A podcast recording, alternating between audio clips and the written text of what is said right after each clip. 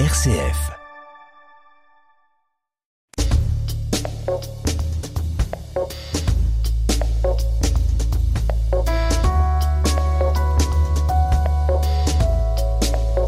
Décryptage, Natacha Coq. Bonjour à tous. Aujourd'hui, ce sont deux journalistes de la rédaction Catobel qui sont à nos côtés. Angélique Tazio, je vous vois sourire. Bienvenue. Bonjour Natacha, bonjour à tous. Et bonjour Manu Valire, vous souriez aussi Manu Bah toujours, bonjour Natacha, bonjour à tous et bonjour Angélique. Eh bien bonjour à vous chers auditeurs, bienvenue dans l'émission. Au programme aujourd'hui, on monte d'abord sur notre vélo, ou plutôt euh, on s'arrête sur le lancement du grand baromètre cycliste Wallon. On va en profiter pour parler des autres véhicules électroniques présents sur nos routes et évidemment nos trottoirs, on en parlera.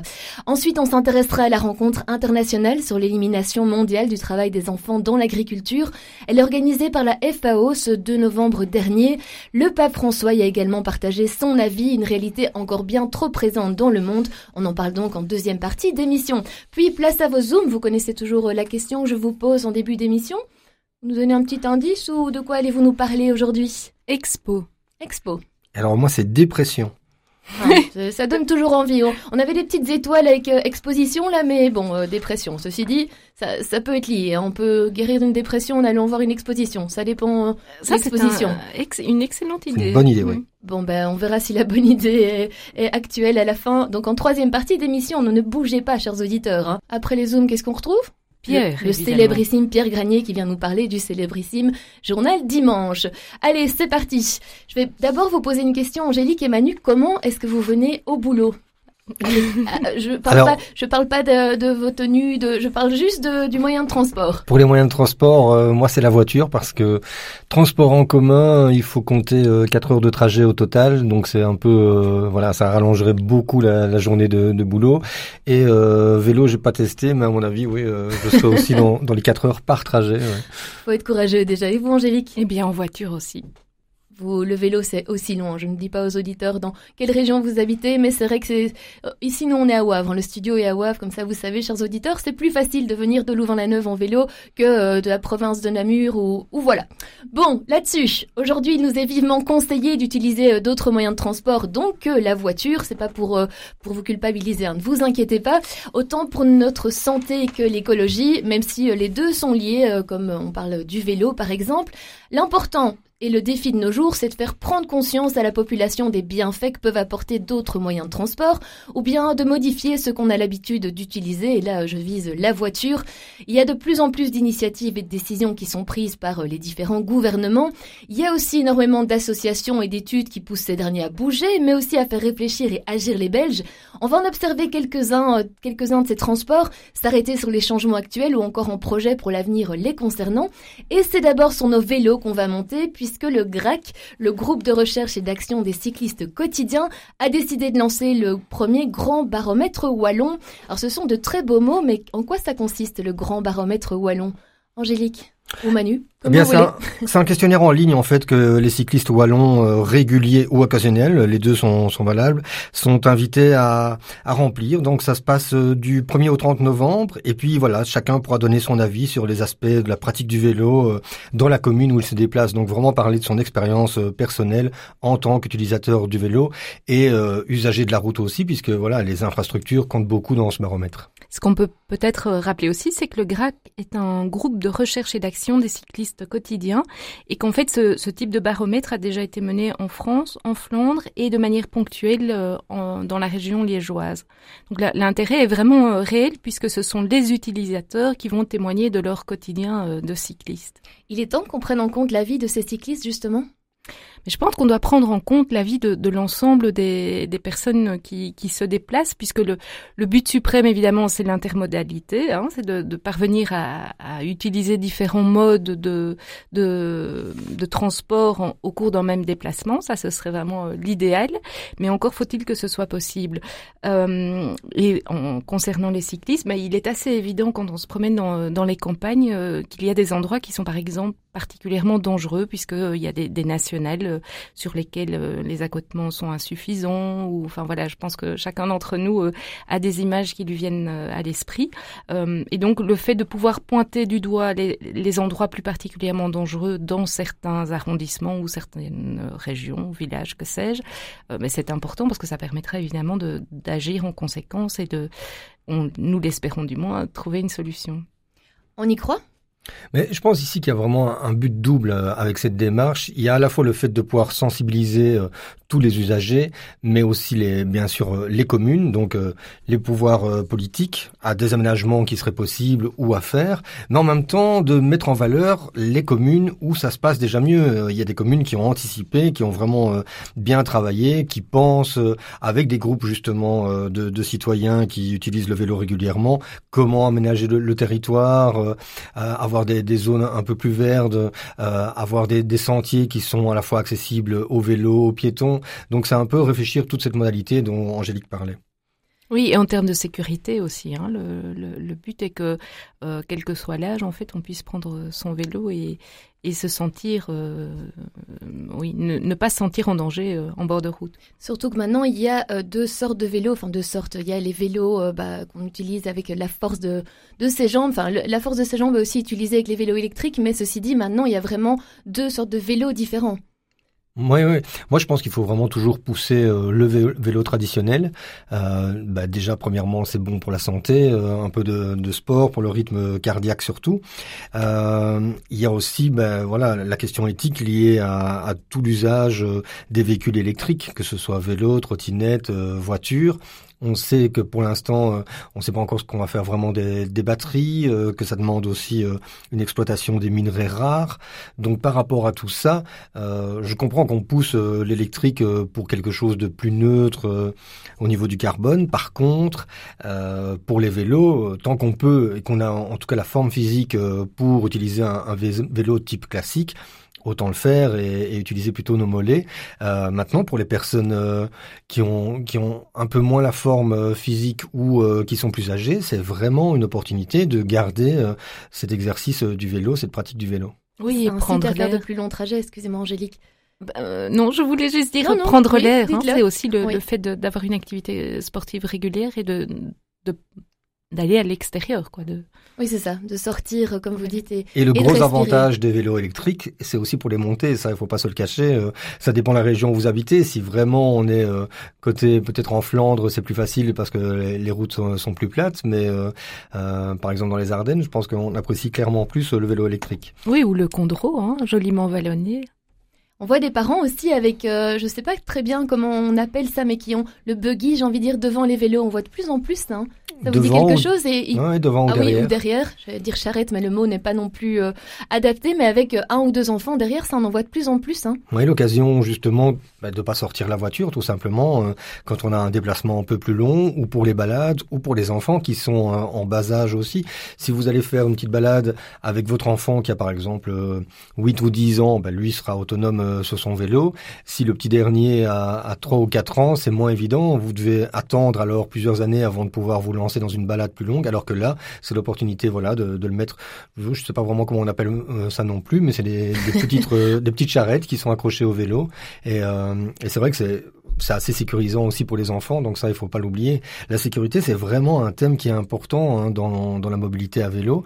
Euh, il faut, à mon avis, sensibiliser les gens à partager la route, mais de manière intelligente, donc c'est-à-dire s'assurer d'être visible. Euh, c'est le fait de mettre des, bandes réfléchissantes, par exemple. Euh, c'est le fait d'avoir un éclairage qui fonctionne. On voit de plus en plus la mode des VTT, où les VTT vous sont vendus sans éclairage, alors que on remonte quelques années en arrière, il y avait toujours une petite dynamo sur euh, sur les vélos, il y avait euh, les lampes et c'est une obligation légale, je le rappelle. Donc euh, dès que dès que vous circulez dans le noir, il faut avoir un éclairage devant et derrière. Et voilà, il faut penser aussi euh, aux, automobilistes qui ne vous voient pas, qui doivent déjà faire attention à beaucoup de choses. Donc c'est vraiment important d'être visible, de bien sécuriser aussi et, d'apprendre euh, les règles aussi du code de la route. Moi, je suis très content quand je vois de temps en temps des, des, jeunes enfants qui sont dans un format d'apprentissage avec euh, soit le GRAC, soit avec les polices locales. Et on, on leur apprend vraiment comment pratiquer le vélo en toute sécurité, comment se signaler et euh, comment se positionner aussi sur la route par exemple et suivre les panneaux parce que les panneaux sont pas faits que pour les voitures. Tout à fait. Il faudrait plus bouger dans les écoles selon vous? Ah, je pense qu'il y a déjà des, des, initiatives qui sont menées euh, dans les écoles. Hein. Euh, il arrive quand même régulièrement que les enfants doivent y aller avec leur vélo pour justement faire dans la cour de récréation ou, un peu plus loin euh, de, de, des petites euh, des petits circuits euh, et c'est vrai que les, les, rappels de sécurité mentionnés par Manu sont particulièrement utiles évidemment en cette période d'automne avec le changement d'heure puisque les les gens sont moins visibles et, et il suffit de vous promener dans les campagnes pour pour constater en fait la différence et, le danger que ça représente de croiser quelqu'un qui n'est pas signalé. Mais c'est vrai aussi pour un piéton. Hein. Euh, quelle, quelle, différence de sécurité quoi, ou prise de risque selon que l'on soit bien ou, ou, moins bien. Par euh, rapport on circule. Voilà. Euh, J'avais repris des, des, chiffres du fameux rapport SPF mobilité et transport. En fait, euh, il y avait 41% des Belges qui utilisent un vélo classique, mais quand ils disent utiliser, c'est le prendre une fois par an. Hein. Donc euh, c'est pas, euh, c'est pas, on parle pas d'utiliser tous les jours. Et alors il y, avait 15,6% qui avaient un vélo à assistance électrique. Donc c'est pas encore fort euh, développé, mais ça c'était en 2020. Alors on parle de sécurité justement. Il y a aussi un moyen de transport qui n'est pas spécialement sécurisé aujourd'hui, c'est la trottinette. Je dis ça parce que vous parliez des conducteurs, et c'est vrai que parfois, ben il y a cette fameuse trottinette qui vient sur la droite ou sur la gauche quand on est en voiture, et on ne voit pas forcément et elles roulent, certaines trottinettes vont jusqu'à du 25 km heure, donc euh, c'est quand même pas rien. Oui, et certains sont sans casque. voilà, c'est vraiment aberrant, mais euh, sur national, euh, vraiment noyé dans la circulation sans casque, là, il y a vraiment une prise de risque considérable. Le problème, c'est qu'il manque certainement de réglementation ou au moins de faire connaître cette réglementation. Et donc, l'usager euh, avec une, euh, une trottinette ne sait pas forcément s'il doit circuler sur la route, euh, s'il peut aller sur le trottoir, s'il peut jongler un peu entre les deux. Et donc, c'est toujours cette cohabitation entre, entre piétons, cyclistes, automobilistes, camions. Et les, les situations peuvent être très différentes aussi selon les villes. On sait que dans les grosses villes, les gens se plaignent pas mal justement de cet usage des trottinettes qui est fait un peu n'importe comment par certains usagers. Il y en a qui, sont très respectueux, mais il y a des trottinettes qui traînent, par exemple, sur les trottoirs, qui empêchent euh, certains déplacements. Euh, il y en a beaucoup qui ne respectent pas. Et la semaine passée, j'avais parlé du coût euh, de, ces trottinettes pour les sociétés et donc pour la société, c'est une, durée de vie de, de trois mois en moyenne pour les pour les locations de, de trottinettes, alors que c'est rentable à partir de quatre ou cinq mois. Et donc parce que dégradation, euh, parce que vandalisme, et donc ce genre de causes. Donc sensibiliser, on revient toujours avec ce terme, mais sensibiliser euh, les utilisateurs à un usage, euh, on va dire en bon père de famille du matériel qui est mis à leur disposition, parce que c'est vrai que c'est un, outil de déplacement qui est vraiment intéressant, qui peut rendre service, mais il faut l'utiliser correctement. Je fais une petite parenthèse, je vous ai vu fort étonné, Angélique. Je suppose que les auditeurs ont aussi été fort étonnés. Effectivement, trois mois, c'est rien du tout. Hein. Ah, c'est assez étonnant, inattendu, oui. Vous parliez de l'utilisation du casque. Est-ce que vous direz qu'il faut un, permis pour ce genre de, j'ai envie de dire d'outils de, de, déplacement, mais parce qu'il y a un homme politique qui faisait euh, la référence par rapport aux, premiers euh, scooters que peuvent avoir les, les, jeunes en disant, ben voilà, eux doivent passer un permis. Ce, euh, ça commence aussi à 25 km heure et ceux qui ont leur trottinette ne doivent absolument rien passer et n'ont oui, c'est ça. Hein. Quand je parlais de, de problèmes de réglementation, c'est-à-dire que la mobilette ou le scooter 25, ben, il faut 16 ans, il faut un permis A, un casque, une plaque d'immatriculation et pour les trottinettes, ben voilà, rien n'est défini ou en tout cas dans l'esprit des gens il n'y a pas d'obligation. En fait, ils sont un peu entre deux. Hein. C'est, il y a un parallélisme qui peut être fait aussi avec les, vélos électriques euh, qui, qui mènent à une grande vitesse euh, alors que certains usagers ont encore des réflexes de, de vélo euh, non électriques. Et donc, euh, il arrive quand même souvent de voir que les gens sont surpris dans des virages, dans des par, la, rapidité en fait de, de, cette petite machine. et donc, je me dis que là aussi, une initiation ne serait probablement pas inutile. en même temps, nous sommes dans une société qui réglemente, qui réglemente pardon, de manière euh, quelquefois excessive. Hein, euh, donc c'est toujours une question de juste milieu. Mais ici, il y a, il y a clairement un, aspect euh, sécurité qui doit être pris en compte quand le bon sens en fait n'est pas là. le fait de, de voir quelqu'un en trottinette sans casque sur une nationale, comme je l'ai vu il y a quelques jours, là, ça relève vraiment d'une d'un défaut euh, d'appréciation euh, élémentaire. D'autant que les modèles, euh, il y a certains modèles qui vont vraiment très vite. Alors, ceux qui sont homologués sont limités, je pense, à 30 km heure ici en, en, Belgique, mais vous pouvez très facilement vous procurer des trottinettes qui vont jusqu'à 50, 60 et même 80 km heure.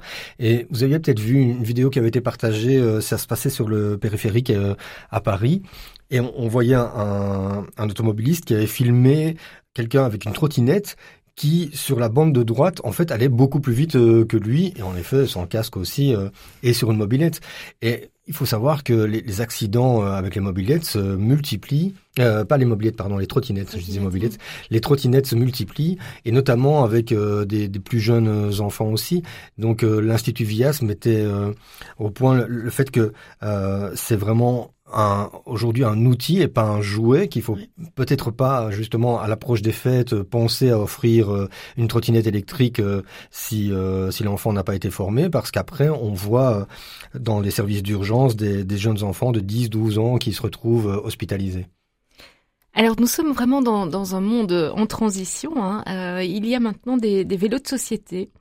tout en donc c'est vraiment le, développement d'un nouveau pan de oui de d'achat avec des vélos de société ou des vélos de service ou des vélos qui sont laissés en libre service. Donc je trouvais ça assez intéressant de voir cette déclinaison comme ça de d'outils qui sont proposés même en gestion d'entreprise. Euh, donc c'est vraiment la preuve que nous sommes dans dans un monde en transition. Euh, même pour nos modes de, de transport. Serait-ce un message subliminal, Angélique? Euh, à titre perso, pas du tout, mais on se rappelle du début. Mais on voit qu'il y a eu beaucoup de succès euh, du, du, vélo pendant euh, la, la, crise sanitaire. Donc, euh, beaucoup de gens ont retrouvé peut-être goût au vélo et pour la planète, c'est vraiment tout bénéfice. Donc, on peut vraiment pousser et c'est bien que les sociétés permettent des avantages aussi pour les gens qui font le choix de se déplacer à vélo. Oui, et l'intermodal. Et c'est vrai qu'il y a des gens qui prennent le train avec un vélo client. Mhm. Et puis voilà, ça, ce sont des démarches qui paraissent intéressantes. Alors quant euh, au fait d'aller faire ses courses euh, à proximité de chez soi avec un vélo pour aller chercher euh, un pain ou ou que sais-je, ça a aussi du sens, hein, plutôt que de prendre sa voiture pour faire de. Non, avec 6 litres de lait. Si, c'est plus compliqué avec 6 litres de lait, non? J'imagine, j'imagine. un testé pour vous, Angélique. On y va alors six fois prendre une brique de lait ou, trois fois deux. Il faut un sac à dos ou un petit panier. Voilà, on s'équipe, on s'équipe. Voilà, c'est ça. D'où les vélos de société. Ou des fontes, ou des fontes sur le. On va, on va travailler sur le, sujet, je pense. Euh, on parle de vélos, de trottinettes, mais euh, certains veulent aussi euh, garder leur voiture et, il faut qu'elle soit de plus en plus aménagée pour les conditions, pour l'écologie. Et on parle par exemple en Flandre qui veut imposer la voiture électrique en 2020, 2020, j'allais dire 2027. Ça vous dit quelque chose? Je suppose que vous avez vu l'article. Mais honnêtement, je pense que l'idée est bonne. Maintenant, ça me semble un peu hâtif parce que 2027, bah, c'est demain. Et euh, moi, je me demande vraiment comment les gens vont faire pour euh, euh passer un véhicule électrique dans un espace de temps aussi proche. Donc, on, on parle de c'est pour les voitures neuves, hein. uniquement les nouvelles immatriculations. Mais ça veut dire que voilà, on veut plus immatriculer ni de moteurs euh, thermique, euh, diesel, euh, euh, même pas les hybrides. Donc vraiment, ce serait que les électriques. Euh, faut voir le coût aussi d'une voiture électrique aujourd'hui. Donc j'espère vraiment que dans les prochaines années, tout ça va se démocratiser et que ça puisse être accessible à, toutes les familles et peu importe les bourses aussi, parce qu'il faut y penser. Il y a beaucoup de gens aussi qui n'ont pas le choix de prendre un véhicule euh, quand ils changent de, de, véhicule, de prendre un véhicule d'occasion. Et donc que vont faire ces gens-là s'ils sont obligés de prendre un véhicule neuf pour pouvoir se déplacer en Flandre? Donc voilà, ça me semble un peu précipité pour l'instant, même si voilà, ça fait partie des, démarches favorables à l'écologie, mais il faut le mettre en place. Alors ma première réaction a été comparable à celle de Manu. en, me disant c'est un peu impossible. Hein, et puis, réflexion faite, euh, peut-être qu'en fait, euh, l'urgence est telle, l'urgence écologique est telle qu'il faut euh, nous inciter de manière peut-être plus drastique, en fait. et donc, le fait de nous obliger à leur le, à décliner dans, dans, la, dans la réalité euh, ce que vous disiez par rapport aux, aux occasions, etc. C'est évident que ça va être très compliqué.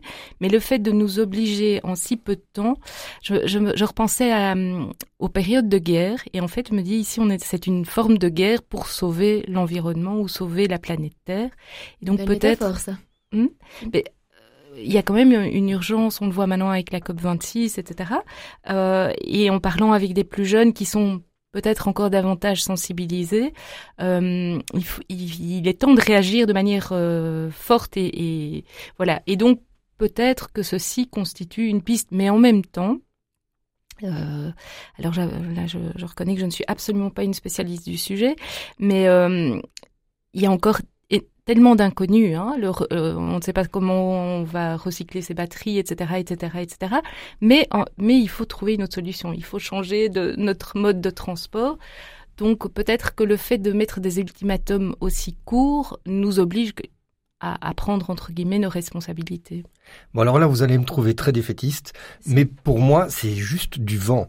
C'est-à-dire que euh, réfléchir à une telle euh, mise en place d'un système, non mais uniquement sur la Flandre, moi ça me fait rire. La Flandre, ça représente quoi sur l'ensemble de, du monde? Donc s'il n'y a pas ce genre d'initiative qui est prise, mais pour l'ensemble de, de la planète, ça aura un effet 0,001. C'est ça en fait. Mais on parlait pas de grain de sable tant qu'on parle d'écologie. Eh bien oui, alors on dit toujours ça, sauf que quand vous parlez de renouveler un parc automobile euh, dans un pays, on va envoyer où toutes nos anciennes voitures? Simplement euh, dans, en Afrique, euh, dans des pays pauvres simplement, où euh, ils n'ont pas les moyens de s'acheter de l'électrique et ils n'auront pas les moyens de s'acheter de l'électrique avant des décennies, il faut pas rêver. Donc voilà, moralement, ça a l'air bien de s'engager là-dedans au terme d'un pays. C'est bien qu'un pays le fasse en termes d'exemple, mais uniquement en termes d'exemple. Il faut vraiment pas croire que euh, les, les, émanations de, de, CO2 qui ne seront pas faites euh, en, en Flandre ou en Belgique ne vont pas se reporter sur un autre euh, sur une, un autre continent d'un autre côté de la planète. Mais à vous entendre, c'est insoluble alors? Non, je vous dis, il faut, que, il faut simplement que beaucoup plus de pays s'engagent et en même temps, sinon l'urgence climatique, on peut pas y répondre juste par des petites mesurettes à une échelle si locale. Quoi. Pas de Tesla pour vous alors Pas, pas de Tesla et, et j'espère vraiment que qu'on sortira des, des, voitures qui seront nettement moins chères que, que les Tesla parce que vraiment il faut pouvoir euh, se les offrir. Et puis euh, voilà qu'on qu'on mette en place des systèmes euh, alors euh, de, de, véhicules électriques peut-être pas chers et qu'on les distribue dans des pays où, où quand vous prenez l'Inde avec un milliard d'habitants, vous prenez la Chine avec un milliard cinq et l'Afrique, ben voilà tous ces gens-là doivent se déplacer aussi et vont hériter euh, des voitures plus polluantes dont on se débarrasse. Ce que je veux dire, c'est que quand il y a une urgence, eh bien, on cherche. Et donc, euh, regardez le vaccin, on l'a trouvé en peu de temps. Enfin, on en a trouvé plusieurs variantes en peu de temps. Quand il y a vraiment une urgence euh, et que toutes les énergies sont, sont, sont mises, enfin, sont mises dessus, quoi, sont, sont concentrées sur ce sujet-là, euh, ben, en général, on, on, l'homme se révèle créatif oui, je partage votre espoir, mais pas votre optimisme. bon, c'est un sujet. C'est dont... joliment dit. C'est un, un, sujet dont on va reparler, je, je suppose. Hein. Enfin bon, on, on verrait. Je parle pas que dans les couloirs de la rédaction. Hein. J'espère qu'on aura l'occasion de reparler dans l'émission. Bon, qu'est-ce que vous écoutez dans votre voiture comme musique? Alors, euh, moi en général, j'aime bien euh, passer d'une radio à l'autre selon les, selon les, les, moments de la journée également, euh, parce qu'il y a des moments où j'ai envie de plus de voix et d'autres euh, plus de musique. Voilà. D'accord. Et vous faites pas la pub pour RCF là, euh, rien? Ah ben RCF fait partie des, des, stations qu'on enregistre bien sûr. Et vous, Angélique? C'est assez varié, moi, oui. Bon, je suis triste, j'espérais que vous me parleriez d'un chanteur que vous adorez ou quoi. Euh, nos auditeurs aussi espéraient que vous sortiriez un nom, mais non. Bon, ben, c'est pas Céline Dion ni Johnny. Je alors, suis plus sur pis. des voix féminines pour l'instant. Oui, ça, ça va pas vous aider pas... à nouveau. Bon, tant pis. Adèle, c'est ça? Par exemple, j'aime bien. Bon, là c'est Madonna. Ça vous va Madonna? Allez, ça me va, Madonna, ça me va très bien. Bon, elle dit Nothing Fails et je, je vais le laisser à l'anglaise hein, parce que parce que on en profite? Même si vous n'êtes pas en voiture, profitez-en et on revient tout de suite. I'm in love with you.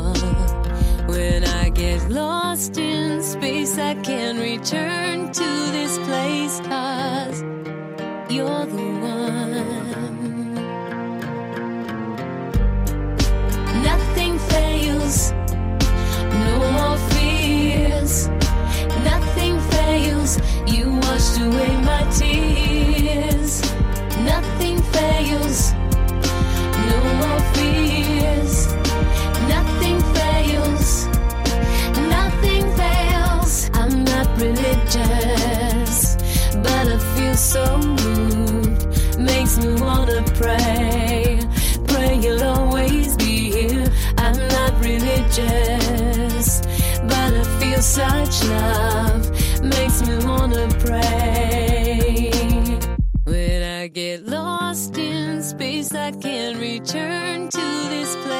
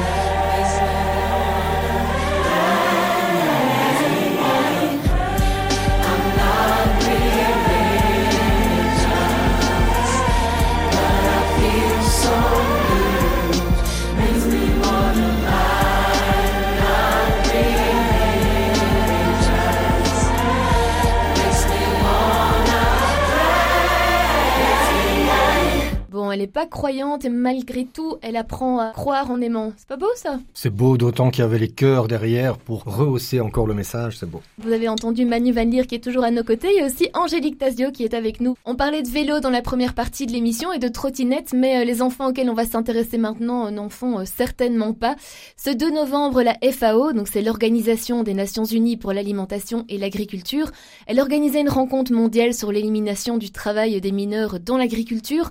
À cette occasion, le pape François a partagé un message euh, concernant l'ex- l'exploitation pardon, des enfants euh, par le travail. Elle est donc, je cite, un fléau qui blesse cruellement l'existence digne et le développement harmonieux des plus petits, qui abîme leur vie pour satisfaire les besoins productifs et lucratifs des adultes. Satisfaire les besoins productifs et lucratifs des adultes, euh, tout est dit, non? Oui, oui. Et ce qui est intéressant, c'est de se repencher vraiment sur la définition. Euh, Qu'entend-on exactement hein, par le travail des enfants? Eh Bien, ce sont des activités qui privent les enfants de leur enfance, de leur potentiel, de leur dignité, des activités qui nuisent à leur santé, à leur scolarité, à leur développement et à leur bien-être voilà, je pense que c'est important de, se replonger dans cette définition parce que hum, tout ne peut évidemment être qualifié de travail des enfants. Le fait de ranger sa chambre ou de vider la vaisselle n'est pas un travail des enfants. Non, mais vous faites bien de préciser. Hum, voilà, et, et, les formes extrêmes sont absolument abominable. Hein. Ça peut être la vente d'un enfant euh, par une famille qui est euh, affamée, ça peut être euh, l'esclavage, ça peut être la, la présence d'enfants utilisés en cas de guerre ou, ou, dans le commerce de la drogue. Ça peut être également l'exploitation sexuelle ou des conditions particulièrement dangereuses pour leur santé. voilà, donc c'est ça relève vraiment d'un oui, d'une abomination totale. Et, je pense qu'il y a, enfin, voilà, c'est un sujet qui, plus on, s'y penche, plus on, découvre des choses euh, assez effrayantes. Et là-bas, ici, c'est concernant l'agriculture. Oui, l'agriculture, et c'est vrai que quand vous allez dans les pays du Sud, c'est quelque chose qui malheureusement est encore euh, vraiment courant d'avoir euh, des enfants qui travaillent au champ. Euh, par les voyages de presse que j'ai faits, j'ai eu l'occasion de voir plusieurs situations vraiment concrètes où des, des familles n'avaient pas finalement d'autre choix que de mettre les enfants également au travail pour subvenir aux besoins de la famille, parce que ce sont des familles avec 7, 8 enfants, alors ils essaient de scolariser les plus grands, mais ou les plus petits, parfois ça, ça dépend, c'est dans un sens ou dans un autre. Et souvent, les enfants doivent quitter l'école à partir d'un certain âge pour rapporter de l'argent à la famille euh, qui pourra alors se nourrir. Et donc, on, met, on les met au départ sur des tâches euh, relativement simples et euh, des heures parfois limitées, mais parfois ce sont vraiment des demi-journées de travail à côté de l'école ou après l'école, ou carrément quitter l'école pour travailler au champ, ou simplement aller vendre aussi ce qui a été produit dans la famille. Oui, alors on épingle quatre causes principales hein, au travail des enfants. Il y a évidemment la pauvreté, le fait qu'il n'y ait pas de bonnes écoles euh, ou d'écoles euh, à proximité, le fait que certains enfants soient sans protection parce que par exemple orphelins, et puis euh, le fait que les enfants mais, euh, se faufilent facilement. Sont, donc euh, ça va par exemple euh, inciter certains à les faire travailler dans les mines. ils peuvent tisser certains tapis par exemple parce qu'ils ont des une dextérité, une dextérité vraiment très fine. Voilà. donc ce sont les, les quatre causes principales qui qui argumentent ou en tout cas qui permettent de comprendre le travail des enfants. On en a parlé récemment, Manu, mais vous aviez fait un voyage de presse. Vous parliez aussi justement des enfants qui travaillaient dans ces mines, non? Oui, qui travaillent dans les mines. Donc euh, c'était au c'était au Congo.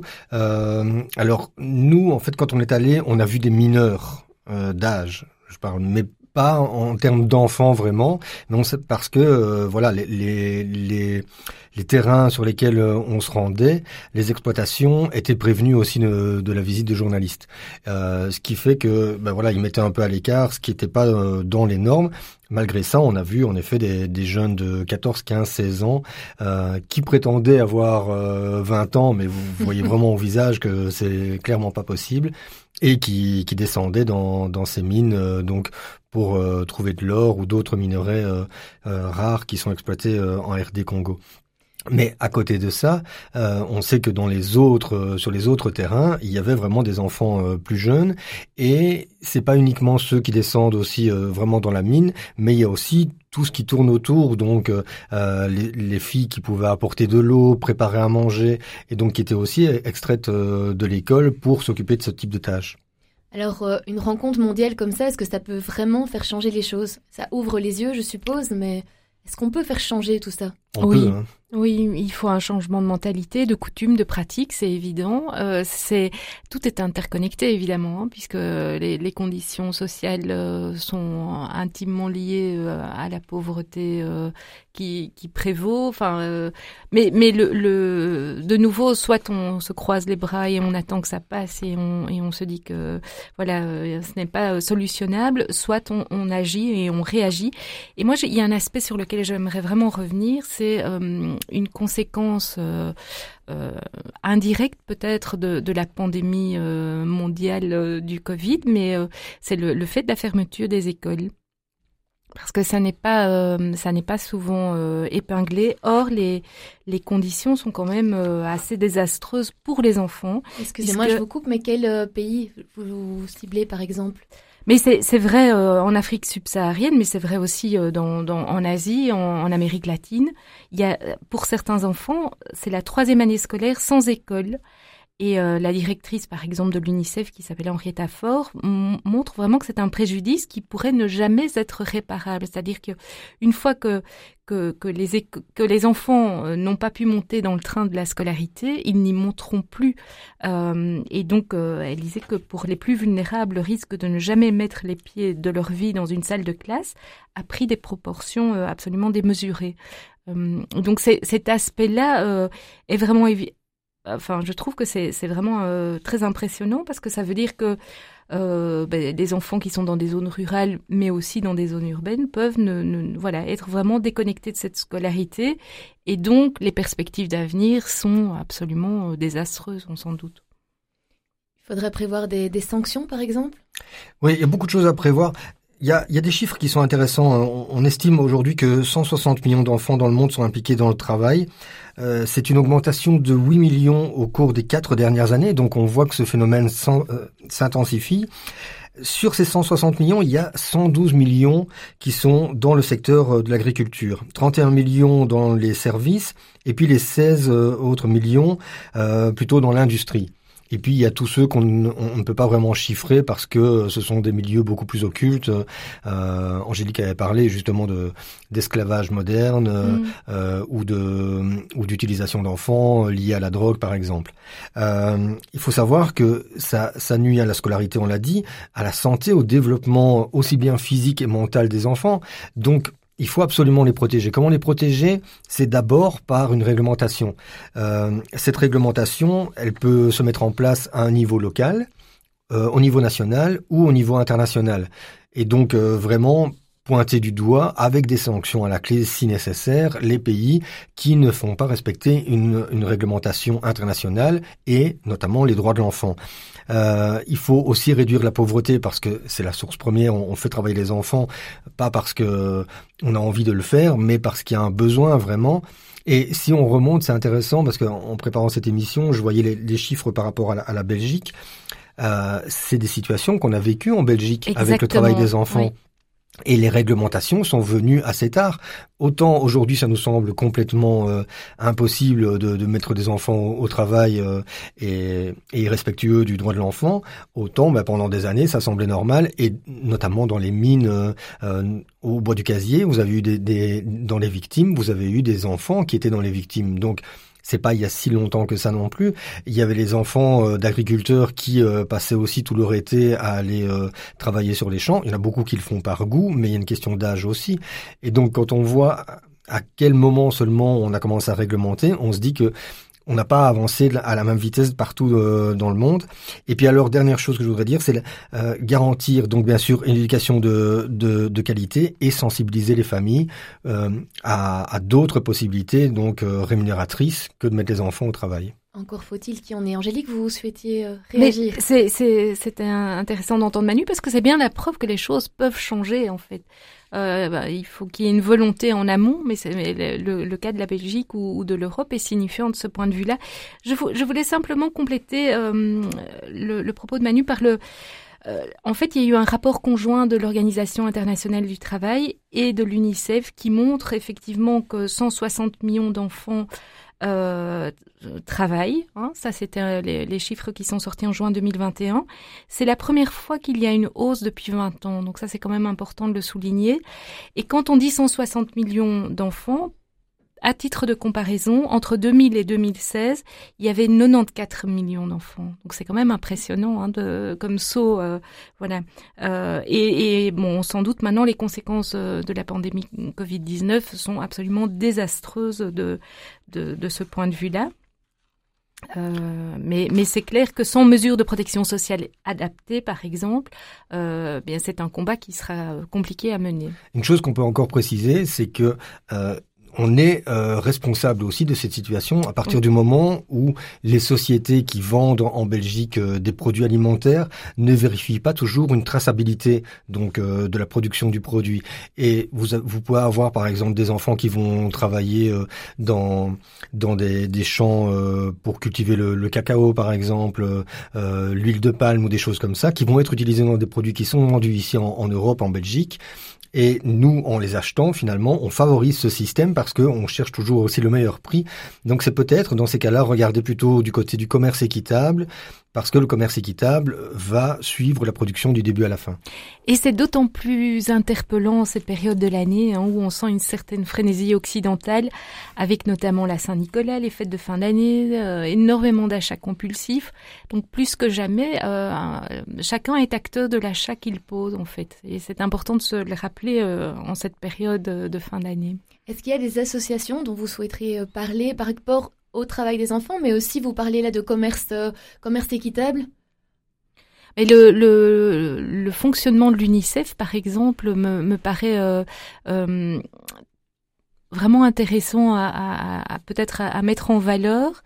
Ils vendent notamment des, cartes de, de vœux en fin d'année. Voilà, c'est une manière indirecte de, enfin, une manière de, de, les soutenir. Mais je trouve qu'ils expliquent particulièrement bien ce ce phénomène et il l'explique aussi aux autres enfants du monde. parce que ça, c'est important de sensibiliser évidemment les contemporains de ces enfants qui sont euh, obligés de travailler. Euh, c'est comme le disait Manu, la prise de conscience, elle doit avoir lieu euh, ici en Occident parce que quelque part, nous sommes aussi au levier des commandes de ben, justement de ces achats.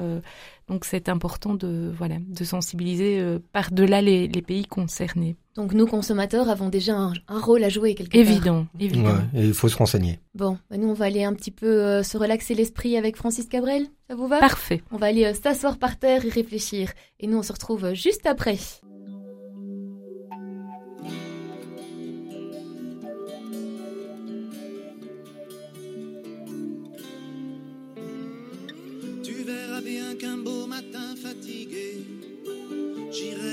Sur le trottoir d'à côté.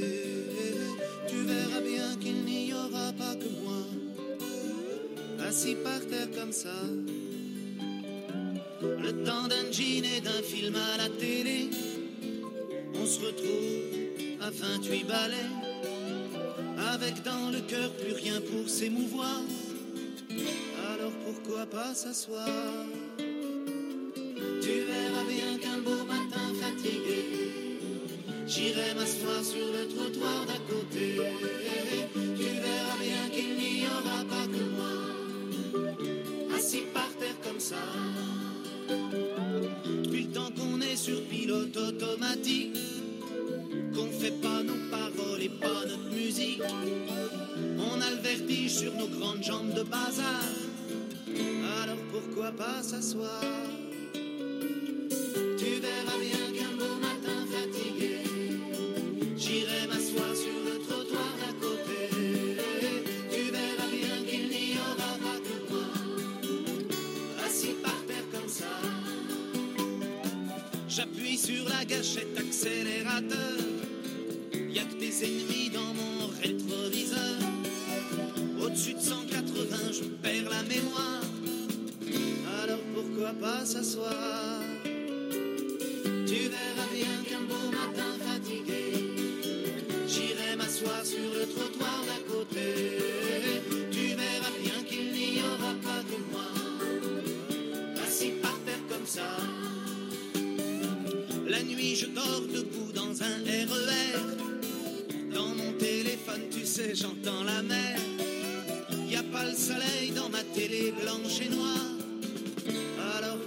pourquoi pas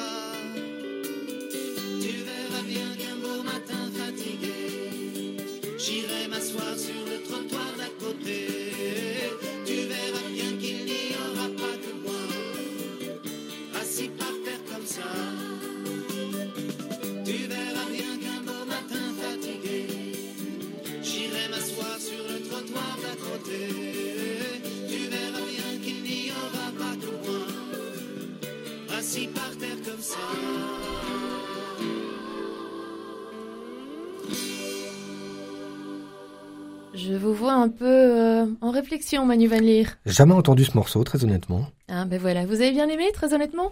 Non. Bah, c'est fort années 70, euh, mais voilà, c'était calme, c'était agréable. Bon, de toute façon, en même temps, vous dites non, ça change rien, le morceau est passé. Angélique Tasio, vous riez. Ah oui, j'aime euh, toujours entendre vos échanges.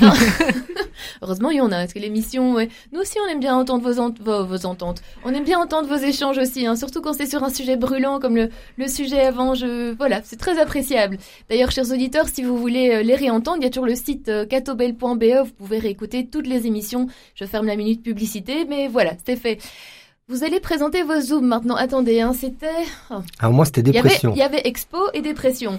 Alors, qui nous explique le principe de l'exposition sur la dépression, c'est ça? On va commencer par la dépression. Allez, On va commencer par la dépression, comme ça on, on terminera sur une note plus positive avec Angélique. Vous le savez sans doute, chaque mois le pape s'exprime euh, sur un sujet dans une vidéo diffusée par Vatican News. Et pour ce mois de novembre, il invite à prier pour les personnes souffrant de dépression. Le pape François manifeste sa proximité avec les personnes qui se sentent dépassées dans leur quotidien, en situation de stress, de dépression, et demande de prier pour qu'elles puissent trouver un soutien. Le pape se dit conscient que partout dans le monde, nombreux sont ceux qui traversent une période marquée par l'épuisement mental, émotionnel et affectif sous différentes formes et à différents degrés. Alors je vous cite un extrait. Il dit la surcharge de travail, le stress professionnel conduisent de nombreuses personnes à un épuisement extrême. Un épuisement mental, émotionnel, affectif et physique.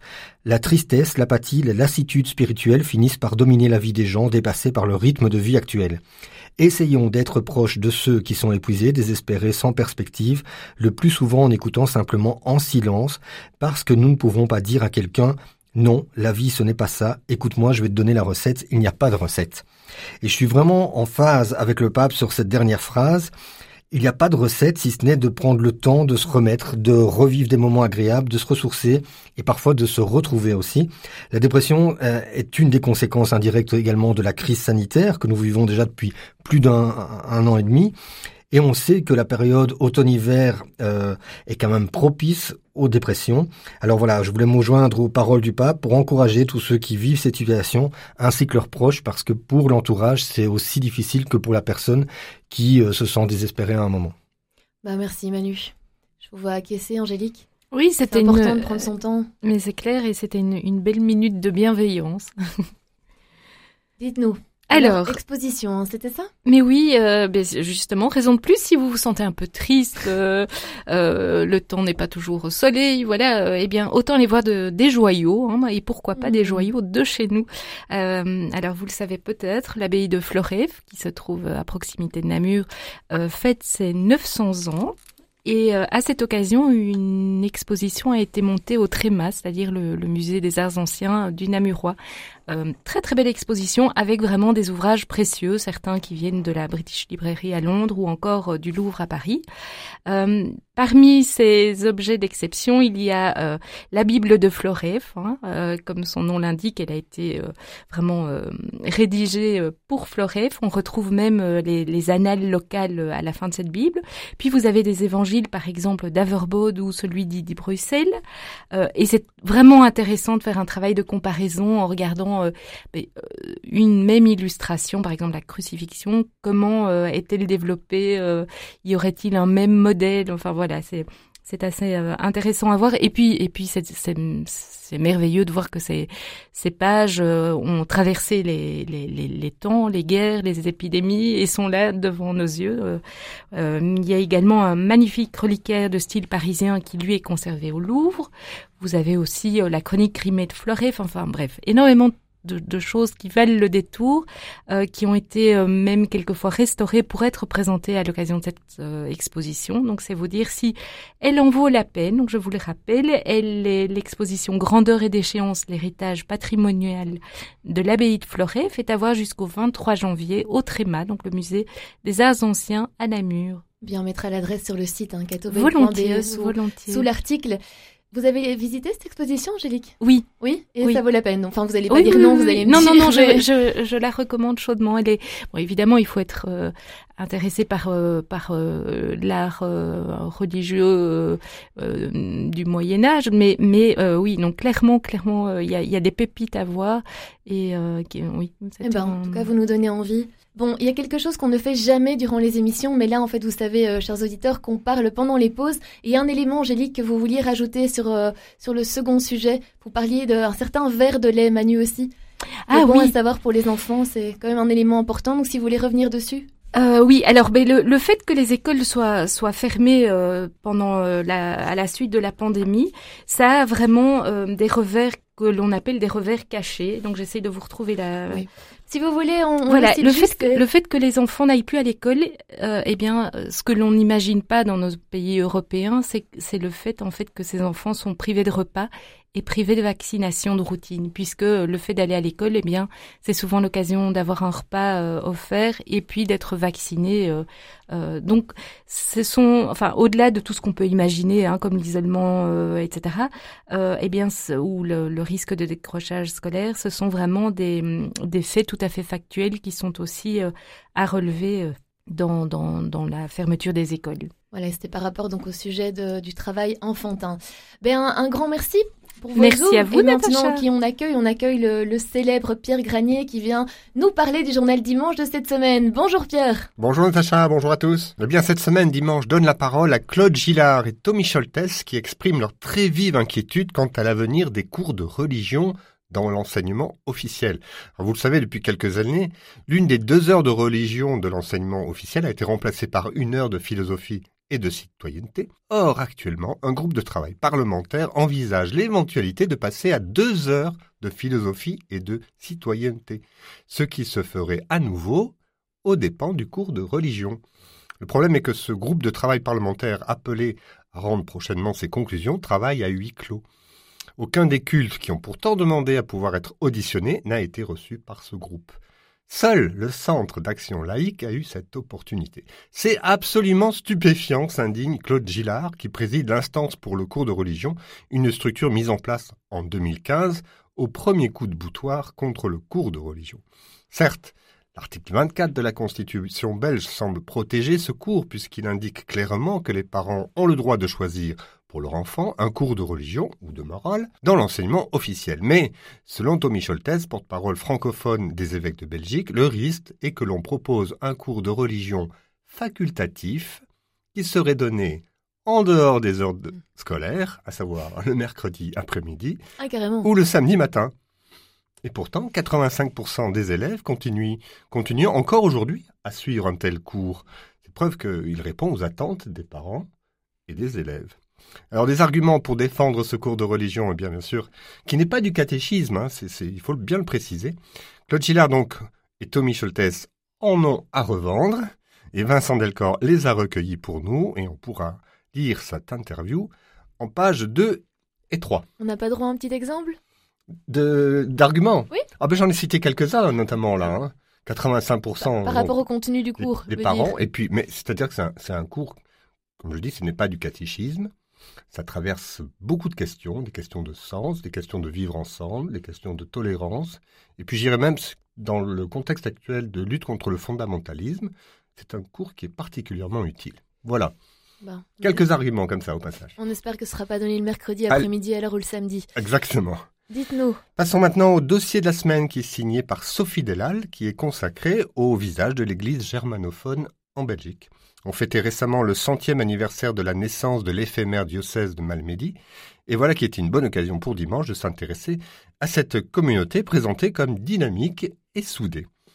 Dans ces cantons de l'Est, la religion est encore assez sociologique, à savoir qu'il est normal d'être catholique, de faire sa communion, de se marier à l'église. Mais force est de constater que l'Ostbergine n'échappe pas non plus au phénomène d'érosion des assemblées, avec sans doute un certain décalage. Néanmoins, on continue à vénérer les saints locaux au travers des kermesses, à célébrer la fête Dieu en grande pompe, à partir nombreux en pèlerinage à Lourdes. Surtout, cette communauté de chrétiens est marquée par un double attachement au diocèse de Liège, et à l'Église allemande. Pour en savoir plus, je vous invite à lire le dossier en pages 10 et 11. Et je termine cette chronique par la théologie, par de la théologie avec un, hommage rendu à trois prêtres belges disparus l'an passé. Je veux nommer ici Thierry Tilquin, Jean-Louis Undorf et Jean-François Grégoire. Tous les trois se sont côtoyés dans leur formation au séminaire de Namur dans les années 70 et ils partageaient une théologie que Thierry Tilquin avait baptisée la théologie par les pieds. C'est un nom un peu curieux, en conviendrez. Vous intriguez là. Oui, oui. Et c'est un nom qui désigne en fait une théologie qui conduit d'une part hors des lieux de l'entre-nous religieux pour faire un saut décisif dans la culture moderne, euh, libérée de l'évidence de Dieu, et qui d'autre part mène nos pas vers les périphéries, qu'il s'agisse de réfugiés, de pauvres, de prisonniers, de groupes de quartiers populaires, etc. Ce bel hommage écrit par José Reding est à lire en page 14 et 15. Donc pour les pieds. Par les pieds, j'avais dit que je dirais pas ah, pour et, et, voilà, mince. Eh bien, vous l'avez fait. Enfin bon. Par les pieds, la théologie par les pieds. On prend la route en tout cas. Très hein, intéressant. prendre la route avec eux, Exactement. en souvenir. Mais un tout grand merci Pierre, encore une fois. Merci Natacha, à vous, merci pour votre écoute. Vous nous donnez envie d'ouvrir le journal dimanche et d'aller sur le site. Hein. Vous avez aussi parlé du site, donc. Et, euh, et le site, bien sûr. Encore Toujours une fois. en complément. Voilà, ben à bientôt, à la semaine prochaine. À la semaine prochaine. Ah non, je ne serai pas là la semaine prochaine. Ça ah. sera quelqu'un qui le fera à ma place sans doute. Non, en fait, moi non plus. Euh, bon, ben à, dans deux semaines, Pierre. Au revoir. au revoir Natacha, au revoir à tous. Je continue mes merci, un grand merci Angélique Tazio et Manu Van Leer d'être venus euh, partager toutes vos pensées, tout, tout votre feeling avec nous sur ces différents sujets. À très bientôt. Avec plaisir, Natacha. À très bientôt. À très bientôt. C'est toujours un plaisir. Et nous, euh, chers auditeurs, on se retrouve euh, ben, très bientôt aussi. En attendant, mais n'oubliez pas que vous pouvez aller sur notre site catobel.be pour découvrir euh, ben, plein d'informations, mais aussi celle de l'émission. On disait avec Angélique, par exemple, l'adresse de l'exposition. Et j'allais dire à bientôt. Manu Vanir, je pense que c'est vous qui présenterez l'émission la semaine prochaine. Hein, exact. C'est ça, Bon, ben. Pour des congés bien mérités de Natacha. Oui, ça c'est faire de la pub, ça c'est pas très gentil ça. Bon, ben, on, se retrouve dans deux semaines. Alors, euh, chers auditeurs, d'ici là, ben, prenez vraiment soin de vous et, et profitez bien de la vie, comme le disait Manu. Au revoir.